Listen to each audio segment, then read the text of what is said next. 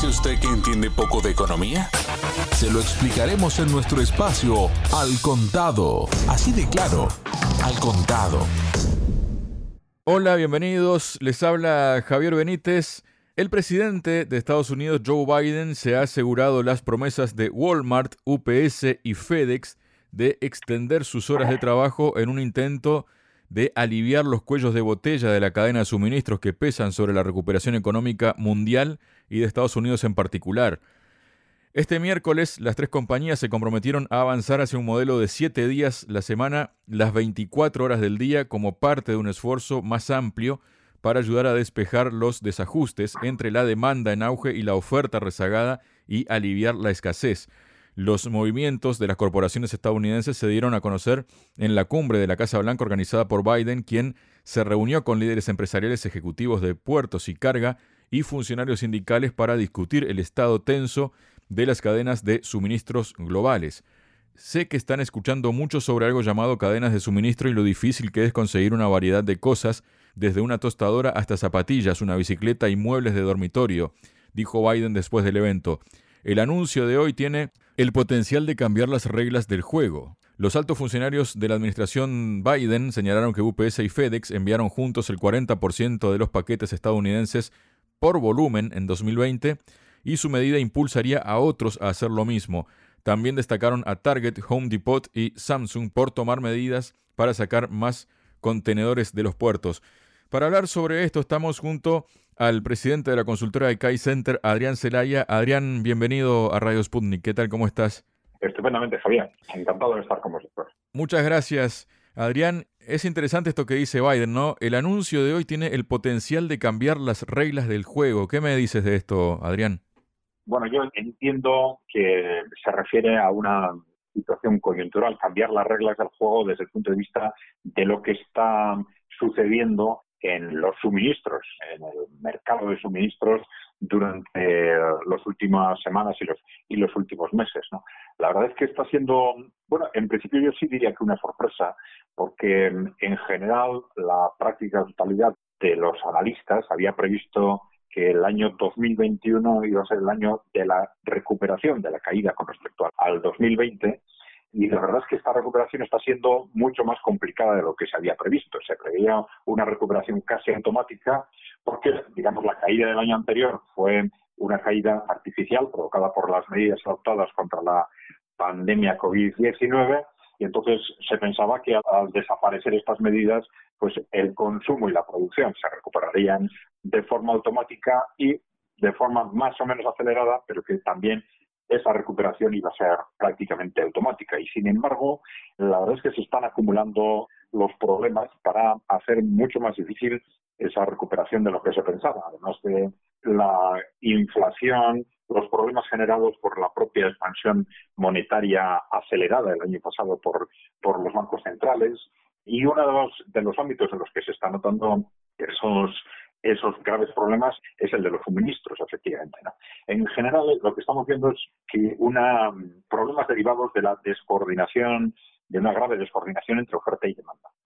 El, ámbito de los suministros es uno de ellos y otro es el ámbito de la inflación, derivado en buena parte también de esa, de esa descoordinación. lo que estamos viendo es, de alguna forma, una de las debilidades estratégicas claras del proceso de globalización si juntamos por un lado, si tenemos en cuenta por un lado en qué medida en el conjunto de Occidente las empresas y las cadenas de suministro extendieron durante las últimas décadas los procesos que se llamaron justo a tiempo, ya, ya time, ¿no?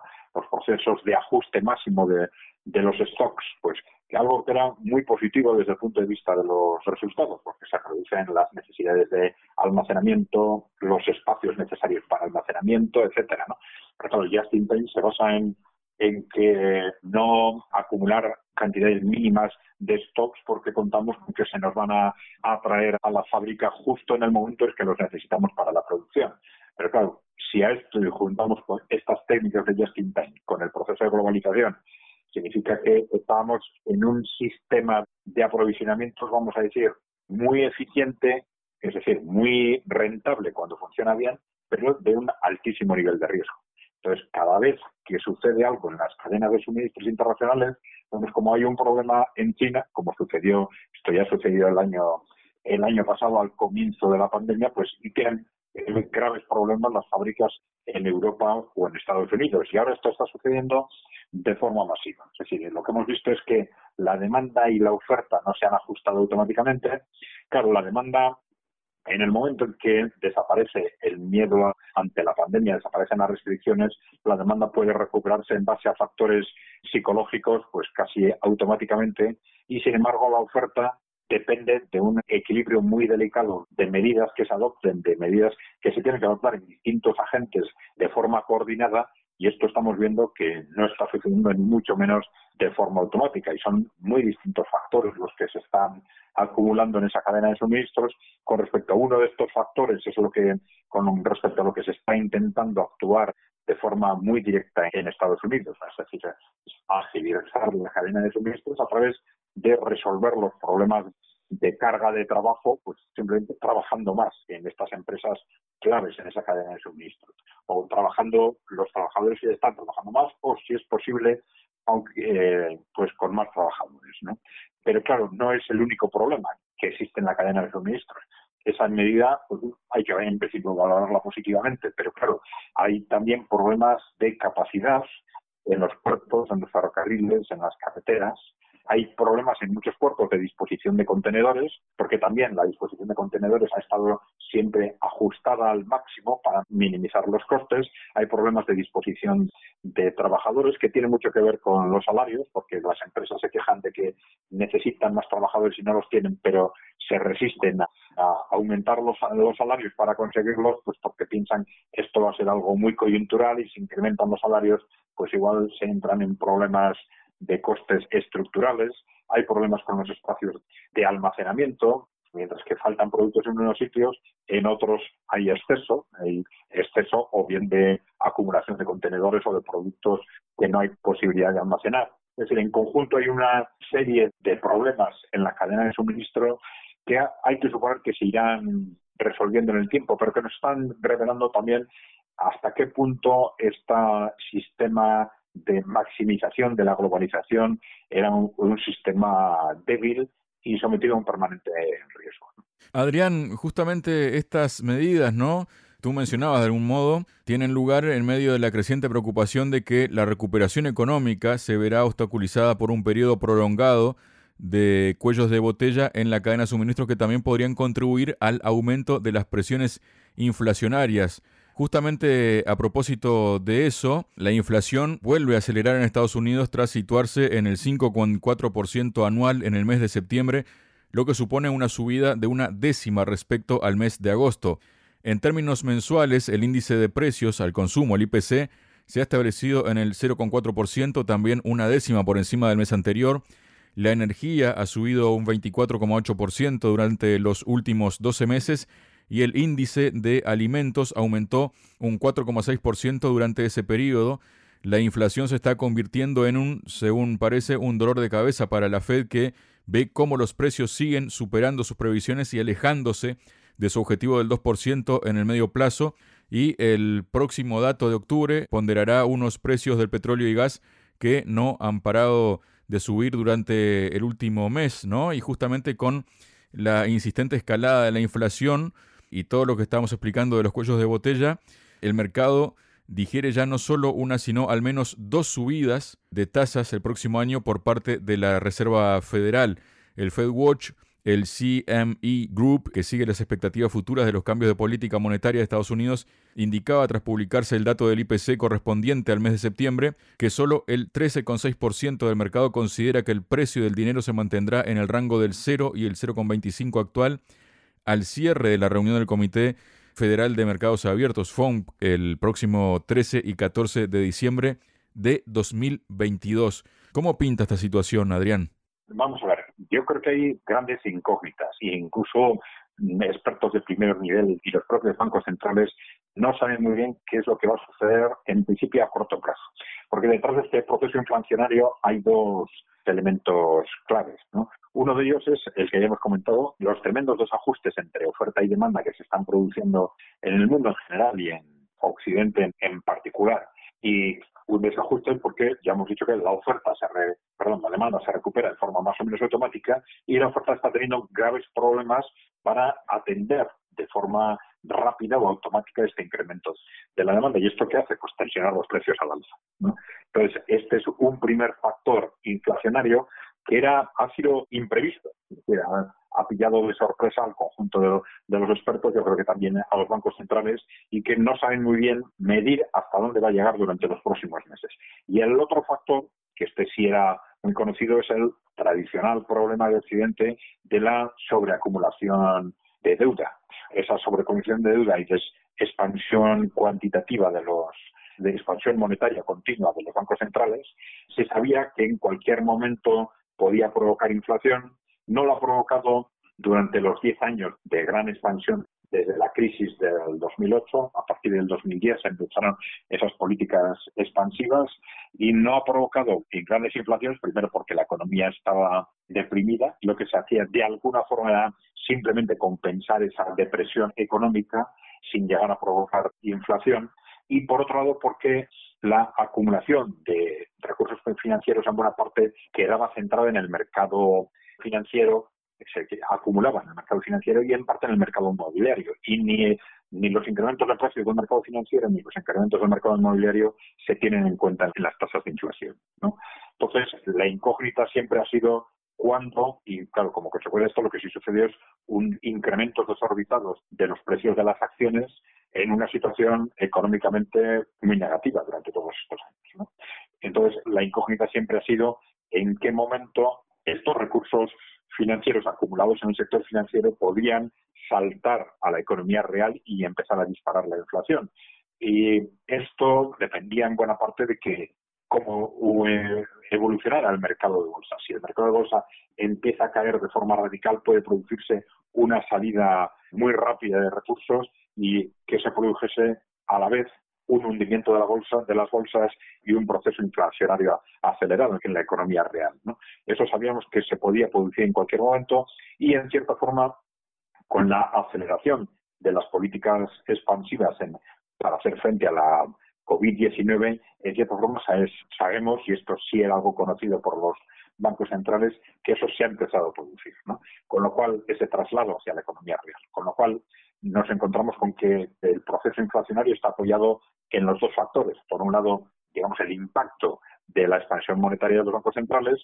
Por otro lado, el de los desajustes tremendos que se están produciendo entre oferta y demanda durante estos meses.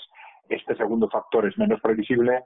Los bancos centrales están con, tienen instrumentos suficientes para controlar la inflación y ahí nos viene la segunda duda, porque claro, esos instrumentos de control de la inflación que pueden ser subidas de tipos de interés pueden provocar un efecto depresivo e inesperado en, o difícilmente medible, digamos, difícilmente previsible en la economía real de Occidente. Hay que tener en cuenta esto también porque, claro, las políticas monetarias expansivas se han desarrollado durante los últimos 10 años, pero de alguna forma el endeudamiento creciente apoyado por los bancos centrales lleva 40 años en marcha en, en Occidente, de tal forma que la proporción entre la vida real y los activos financieros ha sido crecientemente desproporcionada, vamos a decir, durante estos 40 años. Todo el desarrollo del periodo neoliberal desde los años 70 ha estado artificialmente apoyado en una constante expansión de la deuda en unas cuantías que son difíciles de establecer, pero hay muchos autores que dicen que en realidad el crecimiento, si no llega a ser por esta expansión monetaria, hubiera sido negativo durante este periodo. Hemos estado creciendo artificialmente en base a endeudarnos cada vez más, cada vez más, cada vez más. Entonces, el problema es que si ahora ese endeudamiento global y esa expansión monetaria, esos tipos de interés cercanos a cero, están manteniendo artificialmente seguramente muchas empresas, muchas actividades que por sí mismas no funcionan, lo que se ha llamado empresas zombies, y que en el momento en que subieran los tipos de interés quebrarían. Entonces, esta es la gran duda que dicen, bueno, por un lado los bancos centrales dicen, no se preocupen porque si hay inflación la podemos controlar subiendo los tipos de interés, pero en qué medida si se empiezan a subir los tipos de interés van a tener problemas graves, por un lado los gobiernos que están ahora sobreendeudados y luego todas esas empresas zombies que se están manteniendo gracias a tipos de interés cercanos a cero. Adrián, vamos a otra cuestión, ¿no? Que tiene que ver con la economía ya un poco global. Es el asunto este que en medio de esta crisis energética que hay, el comercio internacional de China creció un 15,4% interanual en el mes de septiembre. Según datos oficiales publicados, la Administración General de Aduanas ha indicado que en el noveno mes de 2021 los intercambios del gigante asiático con el resto del mundo se situaron en los 3,53 billones de yuanes. Y esto sorprende, como decíamos, por el hecho de que hay una crisis energética, ¿no? Los datos han superado las previsiones de los analistas.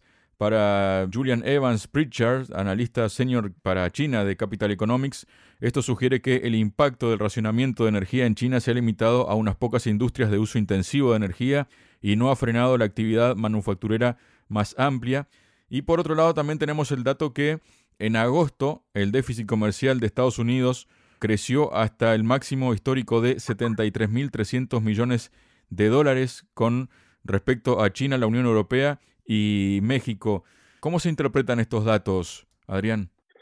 Bueno, sí, son datos muy interesantes, ¿no? Porque nos están revelando en qué medida, a pesar de que Occidente, Estados Unidos fundamentalmente durante los últimos años, ha estado intentando reaccionar de forma muy agresiva en el periodo Trump, pero de forma similar aparentemente durante estos meses en el periodo Biden, ahí Occidente está intentando reaccionar frente a lo que estaban siendo los procesos geopolíticos o de economía internacional que eran cada vez más favorables a Asia, a China en particular, y más desfavorables para Occidente, pues estamos viendo cómo esta reacción pues no está funcionando.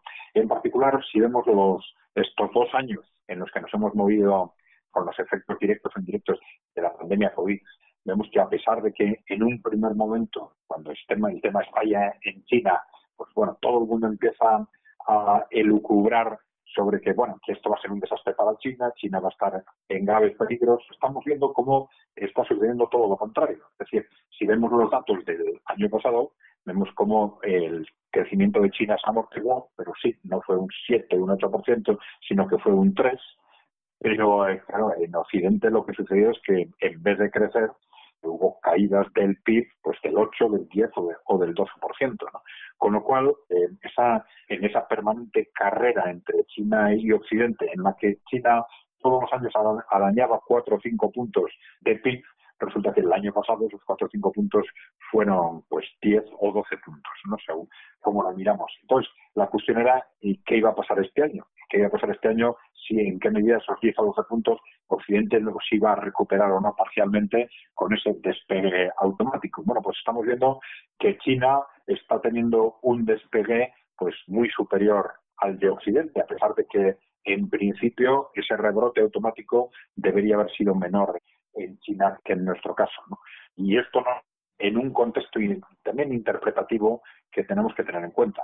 Tal como has dicho tú, Javier, las noticias que llegan de China ahora están muy filtradas por los medios de comunicación por los medios de comunicación que están siendo crecientemente hostiles frente a China. Entonces, problemas concretos en una región concreta o en un sector concreto se maximizan y se transmite pues que China, la economía de China no está funcionando o que China se enfrenta a un desastre definitivo, que se ha acabado el crecimiento de China, son en unas permanentes exageraciones que distorsionan nuestra propia capacidad de interpretar lo que realmente está sucediendo. Bueno, y esta, este dato que habéis aportado es muy significativo con respecto a cuál es realmente la situación de China, que todo parece indicar que efectivamente este año también nos va a trasladar nuevos datos en los que China continúa adelante en esa carrera de acortamiento de distancias con respecto a la capacidad productiva de Occidente.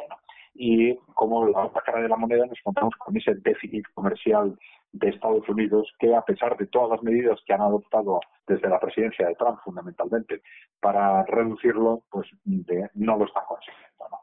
Y esto tampoco es del todo extraño si tenemos en cuenta que las medidas que se estaban adoptando desde la presidencia de Trump de tipo pues aduanero, etcétera, se están adoptando de forma muy radical, pero con muchas dudas, primero teniendo en cuenta que son este tipo de medidas para dar la vuelta a las relaciones comerciales internacionales deben evitar en principio graves conflictos de ser posible. ¿no? Son medidas muy arriesgadas y que deberían gestionarse de forma bastante prudente, ¿no?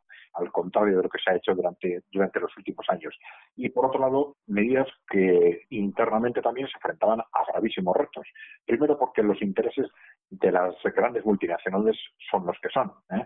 Los, intereses de las grandes multinacionales no son los intereses de Estados Unidos, no son los intereses de los propios ciudadanos de Estados Unidos y ese desequilibrio permanente entre y creciente entre China y Estados Unidos ha estado muy alimentado por los, esos intereses de las grandes multinacionales que estaban claramente apostando por utilizar mano de obra barata en otros países, no solo en China, también en México, etcétera. Entonces, el que, el que Estados Unidos recupere la capacidad productiva que había perdido no es solo no es una cuestión que se pueda resolver de un día para otro, es un proceso lento y que va a requerir un gran esfuerzo por parte de agentes públicos, empresas públicos y privados, empresariales y políticos. ¿no? Estados Unidos había perdido una gran parte de su capacidad productiva.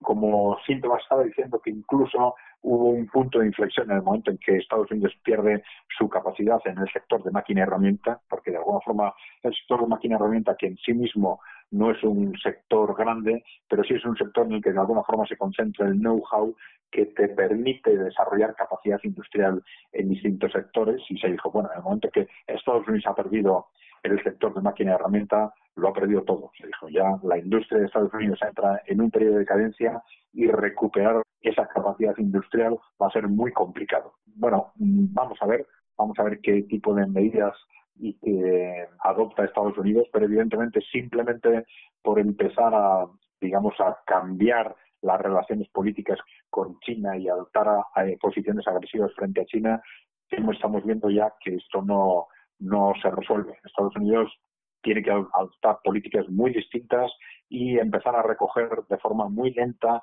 los frutos de políticas que intenten dar la vuelta a lo que en definitiva han estado haciendo durante 40 años. No van a resolver eh, ese problema de acumulado durante 40 años, desde luego, ni en un día ni en un año. Muchas gracias, Adrián. Muy bien, Javier.